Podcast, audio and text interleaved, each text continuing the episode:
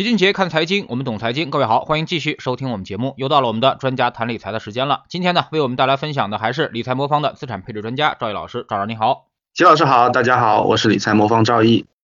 呃，二零二二年已经接近尾声了啊。那么回顾这一年呢，其实很多人也在盘点，说今年啊，到底是发生了哪些大事儿啊？哪些大事儿在我们意料之中？哪些大事儿呢又在我们意料之外？啊，老齐也做了一定的回顾啊。那么今年呢，其实对于我们来说，两个没想到啊，一个呢就是这个俄乌战争的冲突没想到，另外一个呢就是这个疫情反复如此严重啊，也是没想到啊。那么这两块呢是超出了我们的认知范围。那么不知道理财魔方你们做没做类似的年终盘点啊？那么在这个盘点之中，有哪些是超出你们预期范围之内呢？啊，确实像齐老师说的，这个我们呃的判断也都差不多啊。确实今年这个整个经济形势啊，可以说是内忧外患。内呢，其实就是主要是疫情反复啊，再加上有一些地产违约的一些事件。那外的话，其实主要就是美联储加息啊，以及俄乌冲突。那相应的股票市场也是一波三折呀。那如果我们复盘一下今年的行情啊，其实如果用几个关键的节点来做总结的话，那今年市场大体上我认为可以分成四个阶段。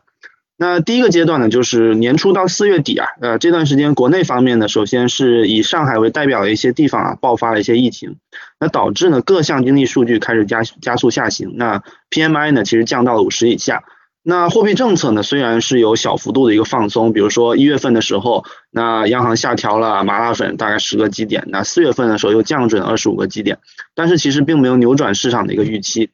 那另外国外方面呢，是二月份开始啊，我们可以知道俄乌冲突开始爆发，然后影响全球这种风险偏好。那美联储呢是在三月和五月的时候啊，分别开始加息，那加息是二十五个基点和五十个基点，那也正式宣告啊，美国就进入了这个加息周期。那市场呢，就是在这种多重的担忧的影响下，其实是快速下跌。比如说我们 A 股啊，上证指数和创业板指数啊，在这段时间内分别是下跌了百分之十六和百分之三十。那第二个阶段呢，其实就到了五月初到六月底这段期间。那这段时间内，五月份的时候啊，上海其实是分阶段复工复产。那国常会呢，其实也推出了稳经济的一揽子措施。那从财政啊、金融啊等六个方面，强化了一些政策支持的一个预期。那货币政策同步发力啊，央央行先是调降了首套房贷的利率大概二十个基点，那随后又下调了五年期的 LPR。啊，十五个基点，那市场整体是在这个复工复产和政策底的预期的影响下啊，是开始反弹。那上证指数和创业板指数呢，分别上涨了百分之十一和百分之二十一。那第三个阶段呢，就到了七月初到十月底这段时间。那国内方面是七月份的时候啊，大家如果还记得，那也发生了一些地产企业烂尾楼啊，引发了断供事件的这么一些啊情况。那开始这些事件开始发酵呢，配合上。房地产企业这种违约频发的消息爆发呢，其实再度打击了市场信心。那叠加上多个地方的疫情开始扩散，那包括地产销售啊、消费啊、出口在内的这些多项经济数据啊，其实是再度走弱。国外方面呢，美联储在七月和九月的时候啊，是分别连续加息了大概七十五个基点，那也带来了美元指数的快速走强，那引发人民币的一个啊贬值。九月十五号的时候啊，离岸人民币汇率其实跌破七了啊，给国内的市场也带来了不小的一个压力。那整体的市场呢，在房地产这个行业等一些基本面的风险的影响下呢，其实再度调整。那上证指数和创业板指数呢，分别再度下跌啊，百分之十五和百分之二十。那第四个阶段就是我们现在所处的这个阶段，大概是十一月到现在的这么一个情况。那国内呢，主要是在十月份的这个会议过后啊，各方面的预期企稳。那同时呢，这些政策呀陆续出台啊，其中也包括了疫情防控优化的措施啊、地产维稳的措施以及降准落地啊等这些政策，其实是密集发布的，那也强化了市场信心。海外方面呢，十一月公布的美国十月份的 CPI 呢，其实低于市场预期。那所以呢，市场啊对年内啊美联储在激进加息的担忧就开始有所缓解，带动了美元指数回落，那人民币汇率也相应的就回稳了。那在前期疫情啊，还有汇率这些制约因素啊，都出现比较大的一个边际改善的一个情况下呢，市场就开始震荡上行。那创业板啊上证指数和创业板指数呢，分别上涨了百分之十和七点五。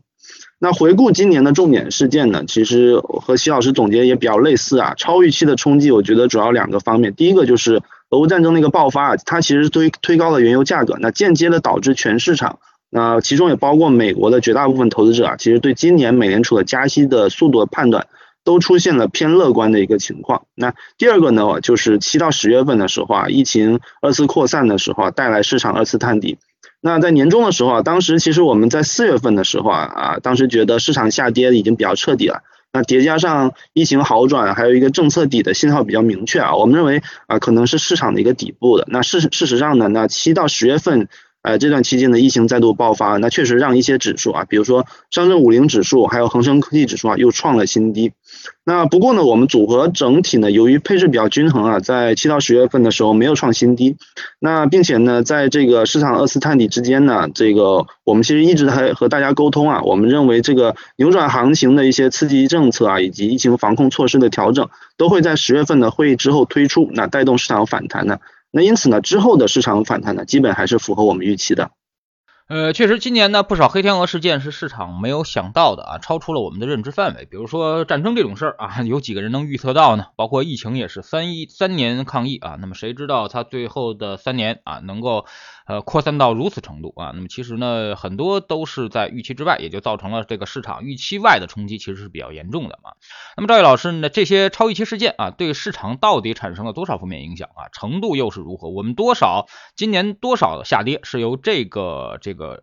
预期之外的东西影响的啊，对你们的组合冲击大吗？是的，今年各大的股票资产呢，它的下行幅度啊，其实肯定是对组合产生一定的冲击。那在去年底的时候啊，我们也和大家聊过啊，我们认为资产连续涨了几年之后啊，肯定会面临回调的一个风险。但是今年资产下行的幅度啊，还是比较强的，尤其个别指数，比如说恒生科技指数，它在去年的高点已经是呃去年已经腰斩的情况下，今年是继续腰斩，那最大跌幅是超过了一五年和一八年两次这个指数成立以来的最大一个回撤。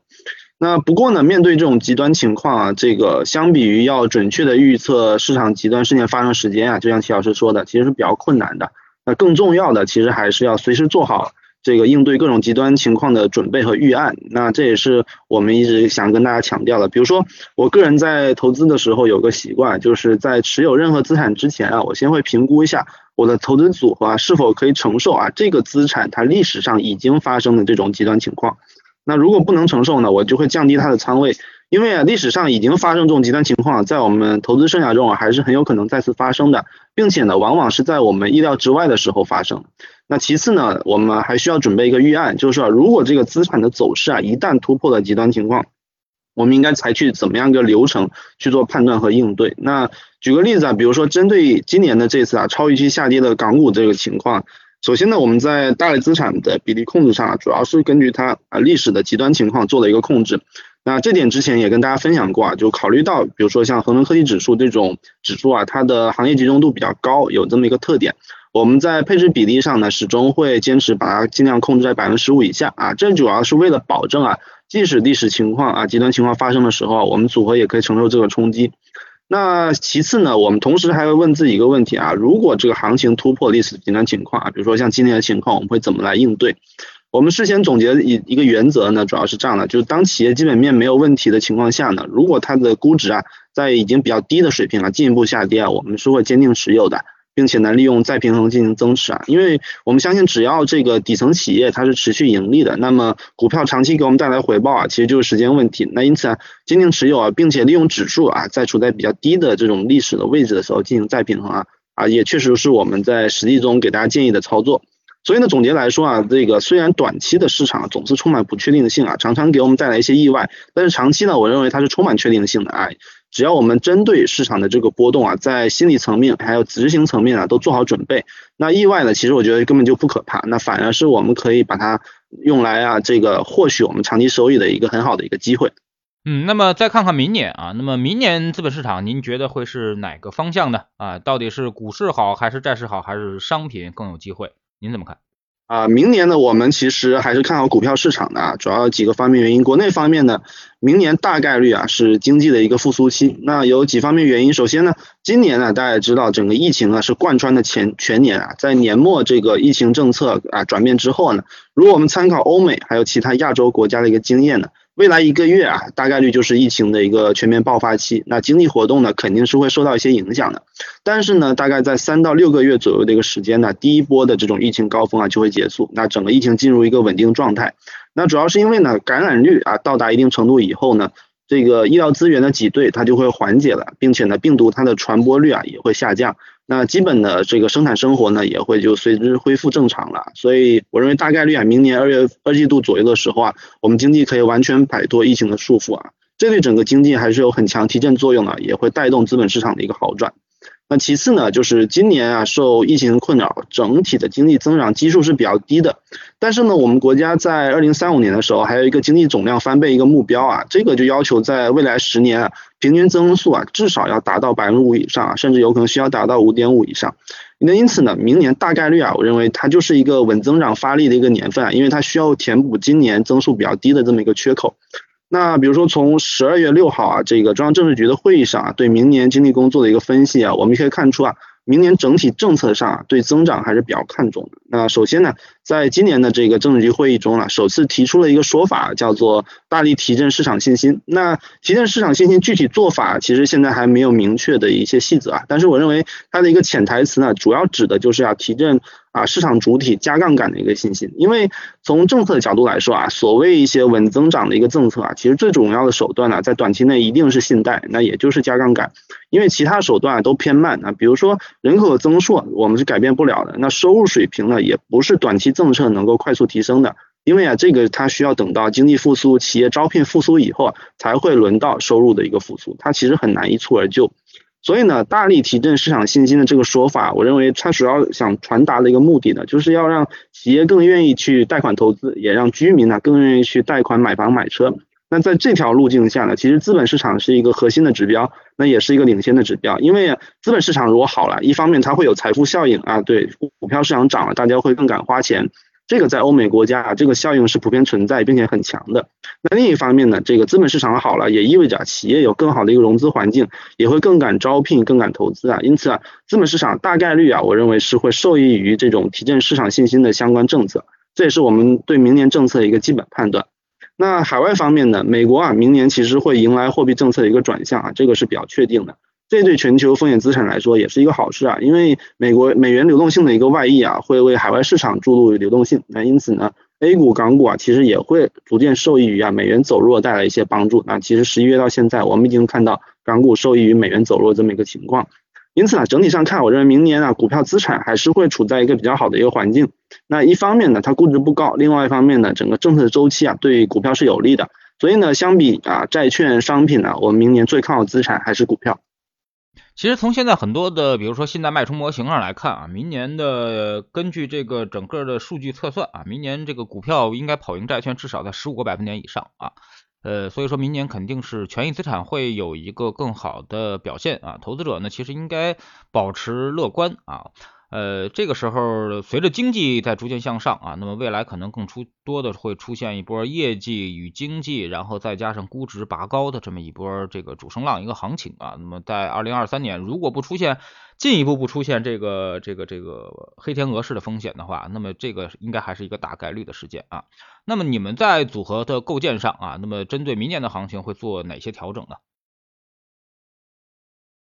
这个首先呢，我们也说到了明年一个机会啊，在大方向上，我们之前和大家分析了，整体的这个环境都还是不错的啊，所以这个适合更多的在股票上进行配置啊。但是呢，其实也像齐老师说的啊，也可能存在一些黑天鹅事件啊，因为什么时候都可能存在一个风险，就是我们还是需要对意外去做好准备。那它无论是地缘政治意外呢，还是其他疫情方面的一个意外，这些风险其实我们是很难预测的啊，所以还是只能通过资产配置来规避。那就是，但是呢，大家如果是说啊，已经均衡配置了股票、债券啊，其实就不用特别担心这些极端情况，因为呢，这些极端的事件啊，比如说经济危机啊，它如果伤害到了股票资产。一般来说呢，都会有利于债券，但是呢，在实际投资过程中呢，我依然会相对均衡的配置债券，那来帮助我啊应对绝大多数情况的下的风险。那这样做的主要好处呢，其实就是啊你我每天呢就会比较安心啊，并且心情比较放松，从而呢也会有利于啊我在压力之下做出一些政策的正确的一个决策，来提高我长期盈利可能性。那除了这些啊难以预测的一些随机事件之外呢，可以预见到了另外一个风险呢，就是美国衰退的风险。那针对美国衰退的一个风险呢，我们的计划是啊，继续维持美股相对低的一个配置，来寻找更好的入场机会。那如果未来美国进入衰退，那同时它的通胀呢，可能还不能以比较快速的速度回落了，那么美国呢将会面临一轮比较艰难的去杠杆的过程。那这个过程呢，货币政策呢没有办法为经济提供特别大的一个流动性支持，那资产的流动性风险就会比较大。那所以呢，我们会选择暂时回避。那一旦呢未来美股，比如说相对 A 股、港股啊出现更高的安全边际啊，我们会再参与进去。另外呢，国内市场方面，我觉得行业上的风险也会比较大啊，就是整体上我们是看好的，但是行业上我们认为这个均衡配置还是我们主要的一个思路啊。比如说在今年啊，国内的这个行业轮动其实比较快啊，并没有太多趋势性的行情的一个机会。那一个比较罕见的现象啊，就是今年代表股票型公募基金整体表现的指数啊，叫万德股票型基金指数啊，今年实际上是跑输上证指数的。那也显示呢，今年不光是市场下跌啊，其实对于一些主动操作的基金来说啊，也是比较困难的一个年份。那对于明年来说啊，我们觉得股票市场整体的环境肯定会好转，但是它轮动速度肯定比较快。比如说啊，它初期啊，在稳增长阶段啊，由于这个房地产市场呢，它成数相对比较大。它所以呢，要刺激经济呢，那就不可避免的就要对房地产市场进行刺激啊。但是呢，当房地产市场开始企稳之后啊，我们认为呃政策的支持目标可能会重新回到啊科技创新的一些领域上来。那因为呢，根据最新的这个政治局会议的精神呢，在产业政策方面。今年呢，还是继续强调安全，还有科技自自主。那往年呢，其实都会提到房地产市场，但是今年就完全没有提到。这点可能大家也知道了。比如说，在去年年末的政治局会议上，对房地产的一个表述是要促进房地产行业健康发展和良性循环。但是今年呢，却对这方面的话题啊只字未提，显示呢，我认为啊不把房地产啊推向另外一个新的泡沫，这个决心呢还是比较强的。并且呢，根据我们的研究啊，比如说大家从 PEG 的这个角度来看呢，其实代表传统行业的这种上证五零啊。它的 PEG 已经高于一了，但是创业板指数呢，它却低于一。因此呢，随着年底这波上涨啊，很多成长高估、价值低估的这种逻辑啊，其实在悄悄的发生改变。那这轮周期啊，演绎到一定程度之后呢，市场重新回到成长的概率其实也很大。那也是历史上牛市轮动的一个普遍规律。所以呢，明天我们认为啊，出现单一行业大的主线的概率其实并不大啊。我们建议大家也不要追行业，均衡的配置，我觉得是一个更好的选择。呃，现在这一轮行情啊，其实我们更多的认为是政策驱动啊。目前这个行情肯定属于政策点火的一个阶段。那么现在整体市场来说呢，并没有一个明显的主线啊，大家的认知也天天在进行摇摆啊。前几天还在认为房地产、银行啊，这包括家电这种经济强复苏的东西会涨得好啊。之后呢，发现数据又不及预期了，又开始又偏向于成长啊。那么过两天呢，可能再出政策。大家觉得又觉得这个强预期又来了啊，所以说在最近这种风格横跳的阶段，我们还是坚定的最好的办法就是这个叫做均配啊，均配的思路来。配置市场啊，包括呃适适当的可以降一些债券啊，那么多配一些股票啊，而在股票的方向呢上，基本上现在是没有方向的阶段啊。那么未来一段时间，我们认为政策驱动力可能会比较强啊，那么到业绩驱动可能还有一段的时间啊。不知道赵毅老师怎么看？是的，这个目前呢，我们对整体市场的一个判断啊，就是这个觉得目前啊。这个是一个情绪驱动，那之后呢，这个要转向业绩驱动的时候呢，才会迎来市场的普遍上涨。不过呢，呃，往往呢历史上的牛市啊，都会经历过这么一个阶段。那其实呢，这个我们今年呢，除了刚才说的这些，比如说估值上的一些因素啊，其实政策角度来看呢。我们觉得这个明年对股票市场还是比较看好的。比如说上周的政治局会议啊，我们除了我们之前提到的这些因素之外，在贸易还有企业政策方面呢，也提到了要更大力度的吸引和利用外资，来来激发全社会的一个创业活力啊。那整体表述上看呢，其实对民营企业啊、外资啊、政策环境啊，都会相对今年有所好转。那其实呢，我认为也是会支持今年一些超超跌的一些，比如说类似中概股的这些企业，它估值继续回归。那另外呢，其实从估值方面看呢，其实我们认为，呃，明年其实除了 A 股之外啊，港股其实也会有机会。那比如说，虽然今年这个港股在年底啊已经出现比较明显的反弹，但是整体估值还是比较低。那比如说，我们拿某个这个头部港股的互联网业绩的这个归因来看呢，其实它二零一二零二一年年初啊到现在两年的时间里面，它企业盈利其实累计上涨了百分之五十啊，但是呢，股价依然下跌百分之六十。所以股价的回落啊，其实完全来自于估值的一个回落。那估值呢，其实也达到历史一个低位啊。所以在市场情绪好转的情况下，这个我们认为明年啊，这个港股它可能同时受益于中国这个基本面复苏，还有美国流动性好转的这么一个双重利好，所以我认为估值修复也是一个大概率的一个事件。那另外呢，其实刚才咱们也提到了，在经济方面啊，明年我们国内大概率啊将会是一个企稳并且转向增长的一个一年。那从历史经验来看呢，这个经济企稳后啊。一年的这个市场表现往往都是不错的，并且呢，它还是有一定概率啊，在为一个未来的大牛市在进行蓄力。类似的一个年份啊，其实包括一四年、一六年、一九年啊，都是一个类似的情况。那其实我们总总结啊，做了一些研究，我们发现当前的这个环境啊，其实和一四年年中的时候其实比较类似。那今年啊，大家如果回忆一下，今年整体的经济背景呢，是在这个疫情干扰啊、地产紧缩这两方面因素共同作用的情况下。啊，给我们造成了一个经济下行的一个大的背景。那回顾一四年的这个稳增长的一个当时启动的一个背景呢，其实也是由于前期地产调控还有流动性紧缩带来一些基本面的下行。